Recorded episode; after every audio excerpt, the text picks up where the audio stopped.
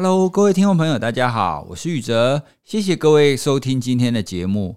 在前几集，我们制作了在谈铁路杀警案二审为什么会有这样子翻盘的情况。本来也想说这一集非常的逆风，可能又会有非常多人要来骂我们，但没想到这一集推出之后啊，收听的情况一直都不错，而且不管是从 Apple Podcast 底下的留言。非常多的网友都愿意在评论当中留下字数蛮多的留言，这一些不管是从公开的，或者是有私讯给我们，或者是甚至有一些愿意赞助我们的这一些朋友，你的留言我们都非常的感恩哦，因为我们看到，就算我们的立场不一样，大家都依然愿意从理性的层面去讨论。哦，那这真的是我们节目的初衷啊！我们真的是非常的感谢大家对我们的支持。最近呢，我开始尝试着用听的方式去听有声书，听着听着，这好像又是另外一种方法来做学习。因为同样是书的内容，你用听的跟用看的效果其实不太一样。用听的其实比较会有沉浸的感觉。哦，那我最近体验的是喜马拉雅这个 app。哦，因为这个 app 之前我们也合作过，那它除了可以收听 podcast 以外，它还有很多中文跟英文的有声书跟有声的课程。那英文的有声的课程呢，有很多世界级的大师，像是特斯拉的 CEO 马斯克哦，他就亲自有录音录制职场的课程。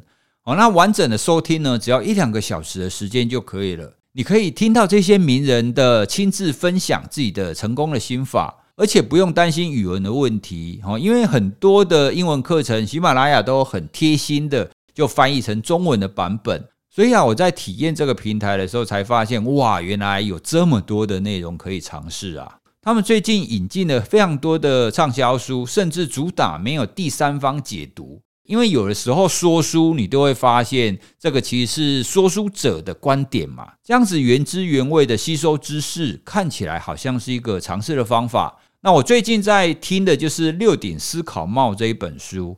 这本书主要是在讲呢，你怎么样可以把逻辑啦、情感啊、创造啊、讯息啊等等的这些区分开来，透过不同颜色的帽子来帮助我们聚焦跟转换方向。因为这个观点我从来没有想过哦，所以这本书提出来这个概念，我觉得诶蛮有趣的哦。那以后有机会再来跟大家分享。那如果各位也想尝试看看喜马拉雅这个有声书呢，它可以有三十天的免费试用期哦。哦，因为很多人都怕说，你如果订阅以后就要开始扣钱，万一不喜欢怎么办？哦，有三十天你可以试看看哦。所以你只要透过我们 show note 里面的连接，或者是你可以从喜马拉雅的首页，你输入我们的折扣码哦。那折扣码我们会放在 show note 底下。这样子呢，你就可以享受三十天完全免费的 VIP，全部你都可以听看看哦。你喜欢就继续听，不喜欢赶快把它扣掉，所以就不会有浪费的问题。我觉得这是另外一个管道，可以去接收新的资讯啊。因为我知道听众们都非常乐于接收新知识哦，所以欢迎大家跟我一起来体验。那今天呢，是我们的新单元哦，大家看到我们的新单元名称叫“犯罪不思议”。这个单元跟我一起主持的来宾来头可不小哦，他可是两座广播金钟奖的得主哦，而且呢，他也是犯罪心理学的专家戴生峰教授。之前呢，我们就曾经邀请戴教授到我们的哇塞新观点来谈过几集。今年呢，我们也邀请他制作一系列犯罪不思议的节目。那我们希望透过一些犯罪事件的解析。让大家可以了解犯罪这个议题呢，没有我们想象中的那么简单。那大家可能会以为说啊，我为什么要去了解犯罪者的情况？这不干我的事啊！我是一个奉公守法的好公民。我常常在跟人家分享说，心理学可以让你更好，而且可以让你更能够去同理别人。它可以帮助我们了解好好的人为什么他会走到犯罪这个下场呢？都是因为这个人坏吗？还是因为有一些环境、先天、后天等等的其他的因素，而使得这一个人走向我们都不愿意看到的一个结果。哦，所以希望透过这一系列节目呢，可以让大家更了解我们所生活的这个社会，而也因此可以有更同理、更温柔的一颗心。好，那接下来我们就来欢迎两座广播金钟奖得主，国立中正大学犯罪防治所的教授戴生峰教授出场。各位大家好，我是戴生峰。那很高兴呢，跟宇哲老师我们又合作了啊。那其实呢，犯罪这个议题，在我还在念书的时候，那时候其实脑中并没有这些思维哦。我大概在一九九零到两千年这十年左右，在台湾完成我的大学啦、硕士的这一些学位的时候呢，所谓的犯罪的研究，大家满脑子想的就是这什么东西啊？这些人关起来就好了，不要看到就没事了，通通偷偷去斩呢？对对对，早期真的很多人有这种想法哦。那但是在我出国留学之后呢，其实就看到的来自于不同文化背景的一些犯罪现象的冲击。我也会在节目中呢带给各位听众朋友们这一些有关于日本这方面的一些犯罪的现象哦。所以呢，其实呢，犯罪的研究呢就进入了我的研究领域里面去。然后在这些研究领域中呢，回到台湾来，在中正大学犯罪防治系服务的经验呢，让我有机会走到各个监狱里面去，看到各位真的从来没有看过的问题。其实今天我们录音呢是在下午的时间哦，不过我今天早上走了另外一个行程。那这个行程呢是到我们中部的某监狱，那因为那是女子监狱，那我们也就虽然匿名化，你也知道是哪一间的了啊。好，那其实，在台中女子监狱呢，我今天是担任一个呃，我们叫做毒品戒毒班这样的一个开班老师这样的一个身份，然后我们就到了这个毒品班里面去。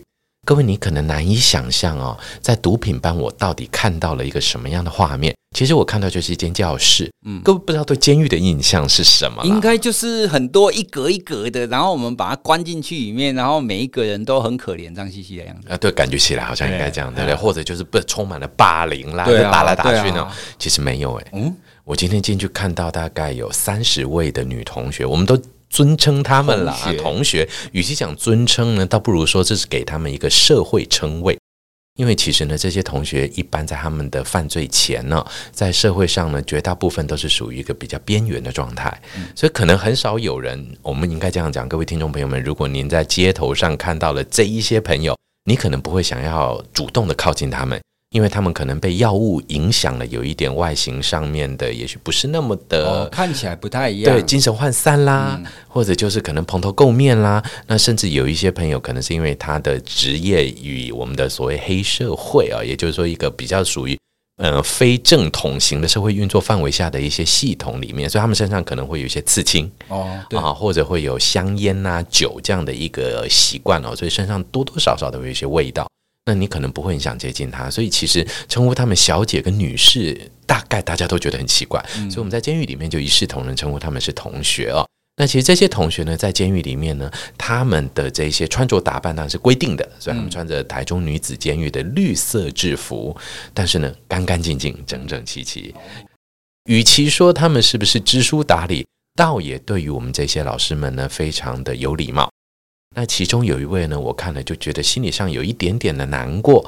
怎么说呢？他一看应该就已经年近花甲以上了哇，嗯，就头发是整个就是灰白了啊。然后呢，体型也看得出来就是中龄偏高龄的这样的一个身材的一个算应该算阿嬷了啦。哇，阿嬷阿嬷在监狱里面对，然后戒毒。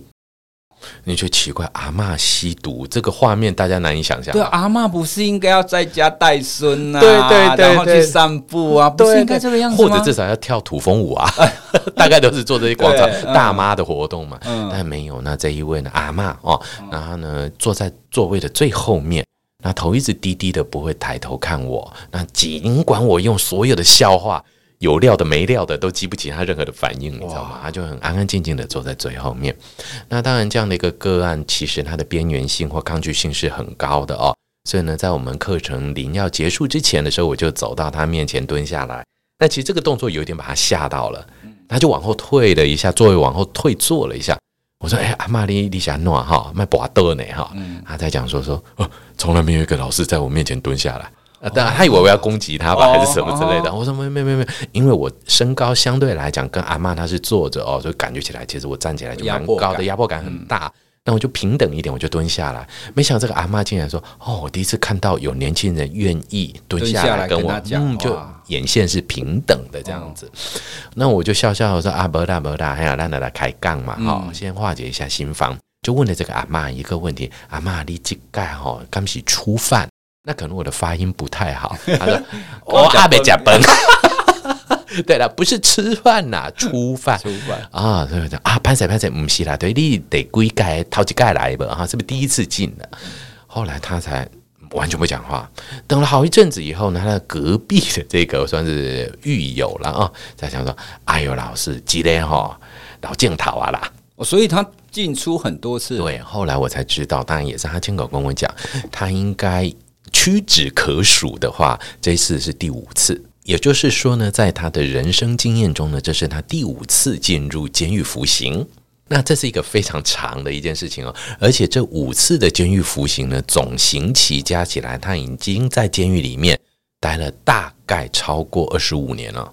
哇！对，他虽然看起来大概五六十岁左右，超过二十五年，其实人生的三分之一以上都是在监狱里面度过的。哇！对，那这个就真的是蛮震撼的。我们来思考一件事情啊、哦，如果我们今天呢有少年犯，嗯，一个十几岁的小朋友做的坏事，那我们可能会觉得，哎，我们就教育他嘛，对啊，我们给他更好的教育或改善他的家庭，也许有寄养家庭啦、保护管束啦，希望他未来还能够有堂堂正正的机会，对不对啊？我们叫做未来性。但如果是一个中年人或者是一个我们叫做壮年人的犯罪，我们也会希望给他一技之长，让他未来出社会的时候呢，可以好好的就业，然后他能够有一个稳定的经济收入来源。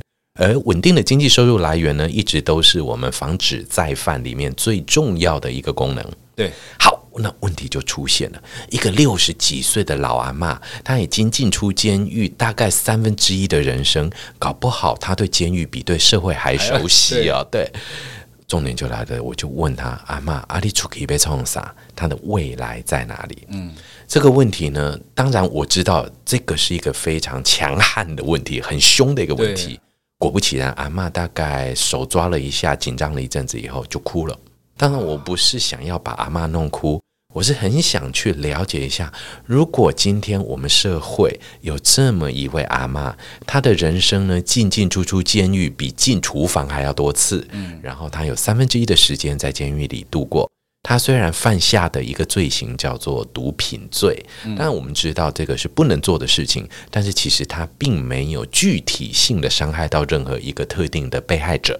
其实，真的坦白讲，唯一的特定被害者就是他自己的人生。他吸毒，对，他吸毒，那他把自己的身体搞坏了，这样的一个吸毒的样态啊。所以呢，其实我们就回到这个角度上面来讲，那这一些高龄的收容人、高龄的犯罪人，在监狱里面呢，接受了我们的这些从呃禁锢了，我们叫做自由刑的这个处罚之后。他的未来在哪里？他的人生还要走到哪里？我们社会还能给他什么？其实我想呢，这就会是我们犯罪不思议这一系列节目里面第一个很想跟各位探讨的，也就是在少子高龄化的台湾社会之下产生的另外一个大家完全不想看到的副产品，也就是监所高龄化的问题。对耶，你今天还没开始讲案例之前，其实我对监狱里面的想象都是你刚刚前面讲的。少年，然后跟中壮年的部分，对，可能大家都是肌肉啊，打来打去的，对，对我，所以我们想的都是好。那我们希望可以在监狱当中，可以让我们在教育有一技之长，出去好好生活。嗯，可是像你刚刚所描述的啊，阿妈已经那么老啦，对，你，你如果让他出去外面。可是他真的有办法谋生吗？那如果没有办法谋生，那他应该要怎么样？他应该要怎么做，他才有办法有刚刚所说的未来？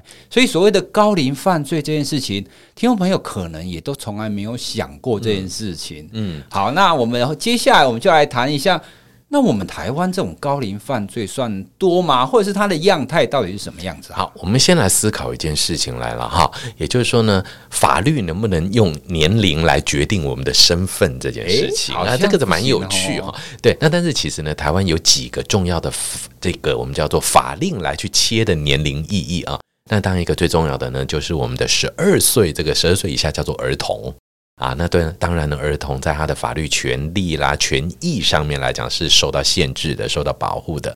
那接下来就十二到十八岁啊，那这个在我们的少年法相关的一些条例里面啊，相关的法律规定里面呢，十二到十八岁呢被称为少年。那早期我们还有另外一个，就是应该修宪过了以后才会过的，这个就是我们的公民权。公民权是二十岁啊。那当然现在不知道是十八还是二十了，可能最近这个法律会在变动哦。所以呢，也就是说呢，我们其实用了法令来去限制呃某一些年龄以下的人他所拥有的法律权益上面的一些变化。那这是一个教育的一个保护的观点，OK？嗯，那但是台湾就回到一个点了，请问一下，老人几岁算老人？呃，根据可能 WHO 的定义，他们好像是在讲六十还六十五，是不是？可是那个好像是比较以公卫、以健康的观点去谈，就是这个年龄嘛。对，所以其实呢，坦白讲，很多的早期台湾的朋友们可能都会觉得。所谓的高龄就是退休，对。那但是我们会发现退休呢，有一些像国小老师，可能四十五岁就早期了，军人更早。对对对，可能很早就退了，哦、然后呢，发现哇，那么高龄的军人竟然体力比我们还好，嗯、有一点震撼的感觉啊。所以其实换个逻辑来讲，高龄并没有一套法律来去切说几岁以上的人叫高龄。所以呢，这个在犯罪学上呢，也出现了非常分歧的看法，因为的确全世界并没有一个国家制定完成高龄事件处理法。哦，目前呢，走的比较前面的呢，只有日本。日本的确开始提出高龄者的法律权利的限制。最常见的，台湾现在也跟着有这样的一个思维，并且在做的，就是高龄者的驾驶权益的限制。因为我们知道高龄者呢，可能他的眼手协调开始不好了，哦、反应降低了啊，那、哦、所以开车比较危险。嗯，那最经典的案例呢，就是曾经发生在日本横滨。那横滨这个是一个非常伤心的故事，怎么说呢？一个八十一岁的老爷爷，那因为他的呃难得到横滨去看自己的呃孙子啊，嗯、所以呢某一天下雪天的早上，那就心疼孙子嘛，下雪天还要上学很危险，所以呢主动举手，我开车送孙子去学校。对，那这也没什么大不了的哈，那就开着车子去，结果呢到了学校门口，国小学校门口的时候，发现了哇，好多小朋友在那边排队，因为下雪了。然后呢，很多家长也开车送小孩，所以交通一片混乱。就这个爷爷呢，又因为人生地不熟，车子也不是自己的，他的操作就不是那么的顺畅啊、哦！一瞬之间，竟然把油门当刹车踩，哇！一个冲进去，当场造成横滨某国小的校门口八个国小的小学生就这样子被撞往生了，哇！那这是非常重大的犯罪。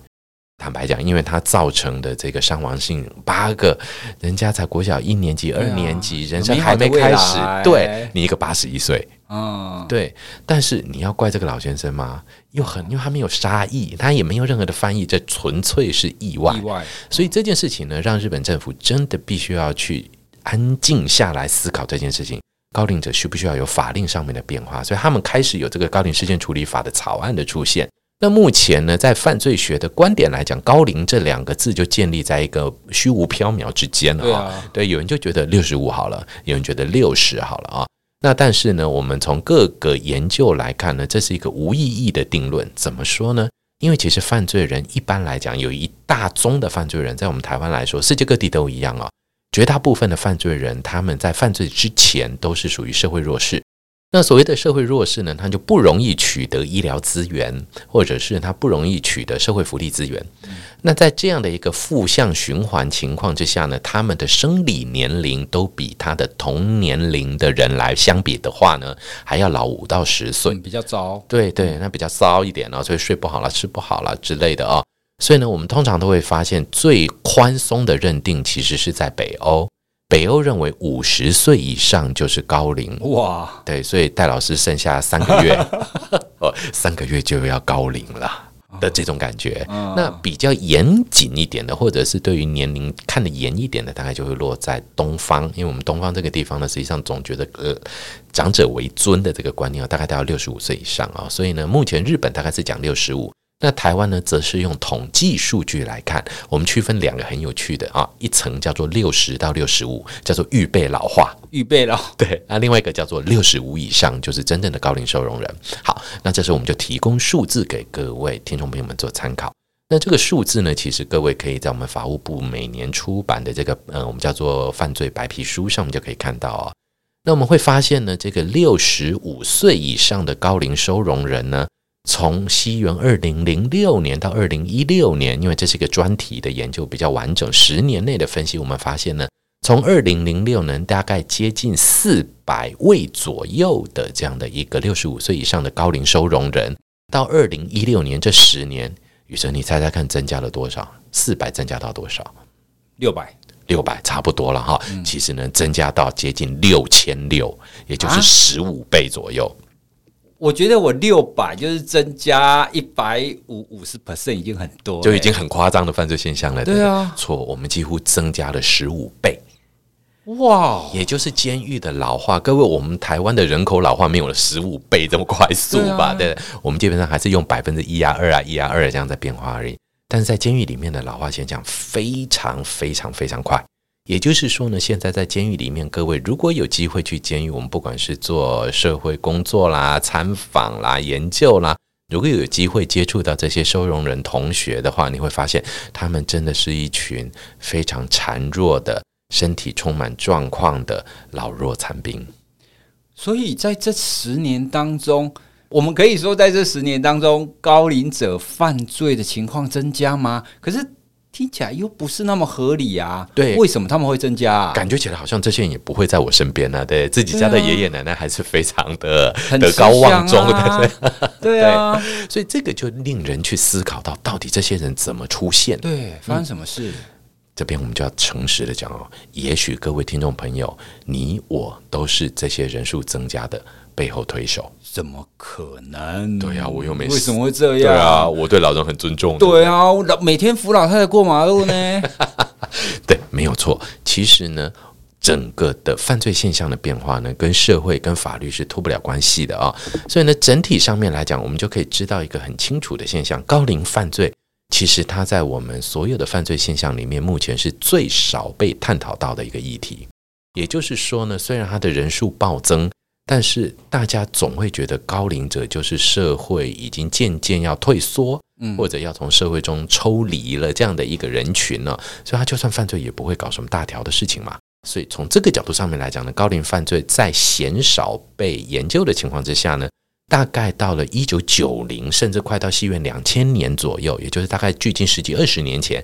才开始由日本跟美国这两个我们称之为大概相关犯罪研究比较往走在前面的国家呢，进行对于高龄犯罪现象的调查跟一些简单的定义。那这两个国家呢，就开始对高龄犯呢提出了一些定义下来。那我们来看一下哈。那第一种的高龄犯罪者，他的犯罪现象是什么呢？就是他终其一生都是良好好公民。就像这个八十一岁的日本老爷爷一样，他终其一生呢，连闯红灯都很少，对连违规停车都不干。他非常好的、非常乖巧的遵守每一个法令。但是在他六十五岁以后，也就是他人生已经进到最后阶段的时候，才出现犯罪行为。那这个我们把它称之为叫做高龄初犯。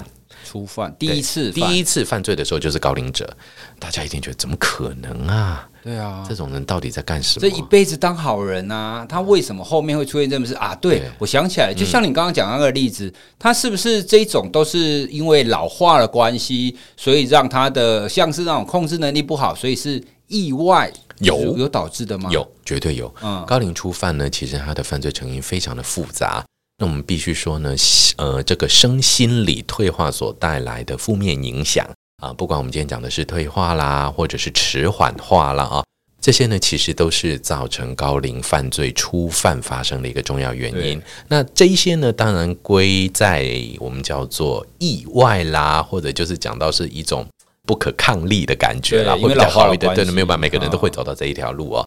那但是其实高龄触犯呢，它背后还有更多更深的社会的因素存在。哦、什么？我们就举个例子来讲哦。那我们都知道呢，基本上高龄者是一个社会相对来讲比较孤立的群体。嗯，弱势了。对，弱势又比较孤立，工作上也比较不顺，然后不容易找得到工作。所以什么？它是经济弱势。那既然从经济弱势这个角度上面来讲，如果这个国家它本身对于高龄者的社会福利没有做好的话，那会发生什么事情？他有可能饥寒起盗心哦，第一次啦，我们先讲第一次叫做饥寒起盗心，然后肚子饿了没办法，只好去偷东西啊，就被抓到了，然后就到监狱里面去了。通常这一些高龄者第一次进入监狱的，都会非常的羞愧，非常的就啊我怎么加拉过维吧的，怎么会做出这种事情来哈？非常的很羞耻感。嗯但是他赫然会很快发现一件事情：人的适应力虽然老化，但是还是很快的哦。很有趣的现象，这个我用有趣，大家可能觉得啊，戴老师你怎么这样讲？但这的确是，也就是到了监狱里面以后，他赫然间发现三餐不用担心了，哦，睡得也很温暖。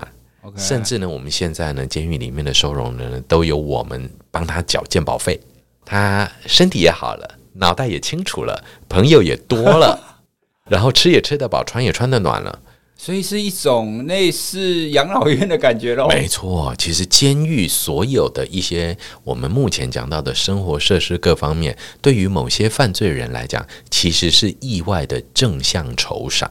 哦，还真的有可能会这个样子，哦。对，因为他在外面吃不饱穿不暖啊，哦，没有朋友啊，对，他在被社会给疏远啊。但是他到监狱里面，哦，年轻的这一些收容人会把他当成。至少虽然没到家有一老如有一宝啊，那但至少会照顾他们嘛，会嘘寒问暖。那我们这些监狱官呢，或者是监所管理员的这些，不会为难，不会为难老人家，对，甚至还有人会帮忙扶扶着让他上洗手间。嗯，那这些都是他们完全没有办法想象到的这种尊荣的待遇。欸、你这样讲起来，好像在监狱里面的社会福利更好哎。某种角度上，对他们来说，他们会这样子的去解读哦。所以呢，第一次可能他会觉得啊，我太假衰，我怎么会这样？第二次就不会了，他搞不好就会知道。对，他可能就会刻意去做一些很容易会被抓到的一些小犯罪，嗯、然后呢，反正进去吃牢饭不用钱，所以他其实也没有想要伤害别人。对，哦，他其实想要借由这样子的方式，然后进去被关。对，那这个最有趣的就是我们通常都把它叫做秋冬扒窃潮。秋冬为为什么会在秋冬？对呢，因为呢，举个例子来讲，大概九月多十月，然后这些高龄者或者社会弱势者呢。就去这个便利商店呐、啊，就是故意拿东西不付账。其实他身上有钱，他就不付。那这个窃盗一定是公诉罪，一定会起诉，起诉就抓去关。那但是你可能偷个十块钱、二十块钱，关也关不久，大概一个月、两个月。嗯、那冬天很冷嘛，住在外面，对不对？那我不如就到里面去。过年还有年菜可以加菜，吃饱了，春暖花开了，刚好出来继续晃一晃，对不对？然后夏天在外面住一住，到了秋冬再偷一票，再进去里面住。还真的会有这种现象哦。有，我们台湾的监狱呢，其实某种程度上面来讲呢，负担了这一种季节型社会福利机构的角色。哇，好特别哦！这个是一个我们想都没有想过的一个负面现象，但是这也是一个社会的资源转移的这样的一个现象啊，这是第一种。那在日本发现的事情就更让我们觉得很不可思议了，哦同样也是属于这种呃扒窃式的高龄初犯。但是我们大家都知道，台湾因为这个国民年金的制度呢，毕竟上路没多久啊，所以呢，虽然我们的高龄者基本上有年金的资助了，但生活其实还是蛮拮据的啊。所以台湾其实还好，就是我们从这个呃中国这边遗传过来或带过来的这种孝道观念还是蛮不错的，所以呢，还是的确会有一些子女愿意奉养自己的爸妈。对，基本上基本上我们都要，对，我们都会有。但在日本，在这一块呢，相对来讲就比较没有这样子那么严苛的想法啊。那大家可能听过，就日本大概就是长子要照顾全家这种概念。嗯、但其实随着日本的经济状况呢一直持平着，没有很大的变化。那其实，在日本工作也不见得那么的好找。所以，其实日本有个传统，大家应该有听过一部影片叫《游山解考》。那是什么东西呢？就是呢，日本有些村庄哦，在早期了啊，可能是在呃幕府时代那个时候。那他们在冬天的时候呢，就会把自己家里的高龄者背到深山里面去，任由他自就反正就是自然淘汰。哇！因为这样才能够让后世们能够吃得饱，可以有资源。对对对，孩子对哈，所以这是一个悲剧。当所以日本这种呢民族型的这一种人口替换的思维，其实某种程度上面在他们脑袋里面也不能说是没有啊。所以呢，日本常见的一个现象就是，高龄者一来也不希望去麻烦到别人，二来又希望呢能够嗯自立自足一下啊，所以他们大概都跟小孩分开住，这是一个很常见的现象。但分开住久了，就是感情生疏了，小孩也不太回家，所以日本的高龄者犯罪就出现更让人家难过的一个现象。什么样的现象呢？他们一样会去刻意偷小东西，偷了小东西以后呢，就去联络家人，然后由警察帮他找儿子。哦，就要吸引自己的家人。对，所以他的犯罪等于是另外一种人际求救讯号。那这个部分呢，在台湾目前的确是还没有过多的案例可以来做一个参考。但是在日本呢，其实大概在二零零五年、零四年的时候就已经发生这样的一个非常高峰的现象啊。也就是说呢，有非常多的高龄者，那他们就是食髓知味啦，有样学样啊、哦，嗯、那就到这个便利商店去呢，偷一个他们就是那种收银机旁边的那种小东西，那抢了以后呢，就站在那边等你抓，抓了以后呢，搜身才发现身上都是钱，那他就是不付哦，嗯，硬是不付哦。有时候很多店长说你钱给我，你就走了嘛，不要，就是不要，为什么要等警察帮他找儿子？哇啊！所以其实这个是社会悲剧。对啊，所以呢，我们从第一个高龄初犯的这个角度上面来讲呢，就可以发现高龄者的犯罪，它背后的成因、背后所带来的一些社会影响性呢，远远复杂的超过我们的想象。对啊，所以这样听起来，其实也是一种家庭制度或者是社会社会福利所因应的一个一个缺角吗？可以这样讲吗？啊，我觉得用缺角是一个很不错的形容。也就是说呢，高龄者。在整个家庭或社会运作的过程中呢，成为了一个呃生锈的螺丝钉。它可能还是串在这个机器上面，但它生锈了。而这个生锈呢，无伤大雅，不痛也不痒。但是它在那个地方呢，我们其实就必须要去照顾它。哦，所以呢，我觉得从整体的这种高龄初犯所带来的这些现象呢。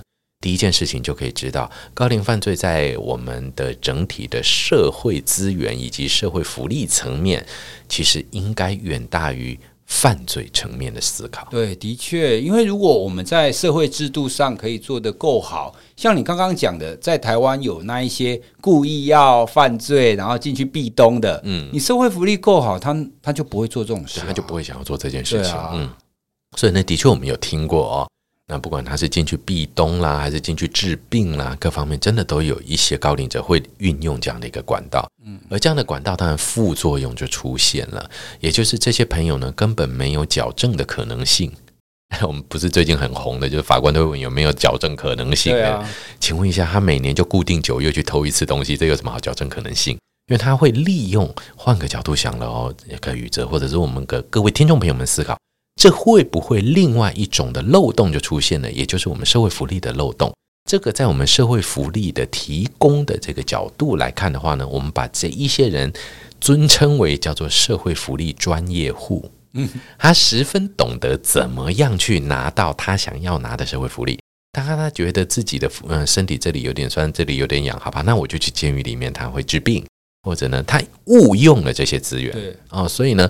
不管我们刚刚提到的是制度面的、法治面的、社会福利资源分配面的啊、这些东西呢，都带来了高龄初犯的一些呃现象的恶化了。因为其实我对于犯罪，我也跟一般大众一样，我们所想象到的，你之所以犯罪，你就是坏人嘛，你就是坏，我们都会归咎于他个人。不学好是，可是刚刚听您这样子描述起来，这背后其实关于整个社会福利跟家庭制度等等的，其实也有很大的一个关联呢。没有错，你在外面过得好好的，谁要进去里面壁咚啊？没有错，所以呢，其实从家庭这边，我们又还可以再衍生出另外一种更令人伤心的，而这个伤心是什么呢？也就是高龄犯罪中独具的暴力性的现象。各位来思考一下，我们刚刚跟各位提到高龄者窃盗是一个很重要的犯罪现象啊。除了刚刚提到的那些原因之外，各位可能难以想象哦，在我们分析六十五岁以上老人以及六十五岁以下的中青壮年们的犯罪原因里面，Top Ten 前十名里面，这个六十五岁以上的老人竟然有一种你想都没有想过的犯罪进入前十名。而年轻人不做的犯罪，年轻人这种犯罪现象呢，远远落在十名外，大概二十几左右。你猜是哪一种？是什么？难以想象哈，这是杀人。什么？也就是最重最重的高龄者，不是通常被杀的吗？我们应应感觉上都是这样的。对啊，因为通常都是被伤害或者被打的那一群人啊。我们都觉得他应该是一个不管是暴力犯罪，还是这一种身体型的侵害式的犯罪的被害者。对啊，错。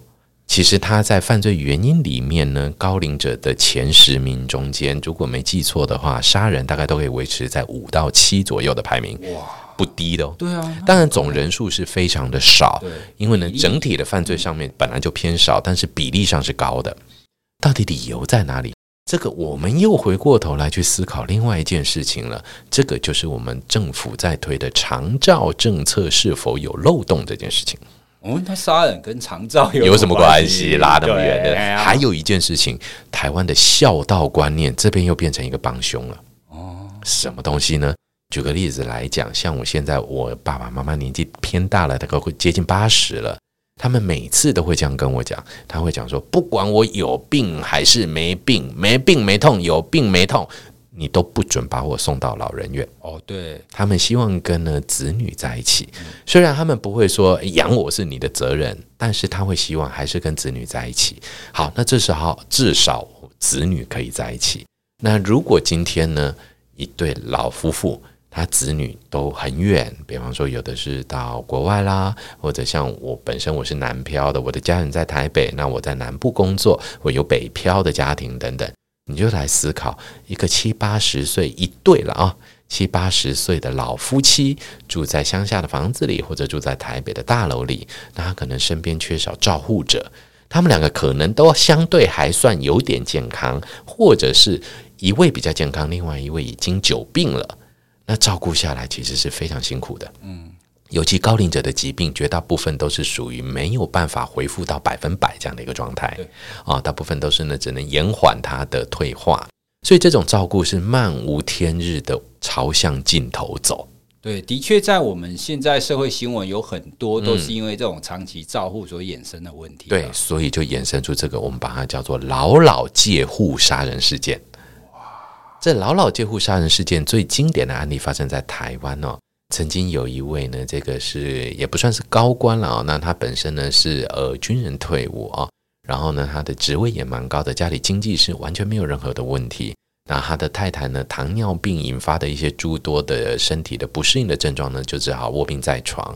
那这位其他们有两个小孩，两个小孩通通在美国担任医生啦，担任教授，但薪水绝对没问题，家里的钱也没问题。然后小孩也会定期汇钱回来，然后呢，每一年也会回来看爸妈，一切都是没有问题。但是所有的照护的重责大人呢，就压在这一个还是很健康的这个爸爸身上。嗯，那这个爸爸照顾妈妈，他知道这个他的太太呢永远回不来，所以呢，还在这个太太呢有那么一点意识清楚的情况之下呢，太太自己也受不了自己这么辛苦哦，所以呢，他就对着自己这个走了一辈子的先生，很相爱的先生讲说。你让我走吧，哇，好难。但是他没有办法自己走，他甚至连自己结束自己生命的力量都没有。所以呢，两个人最后商讨的结果就是由先生执行杀太太的这件事情。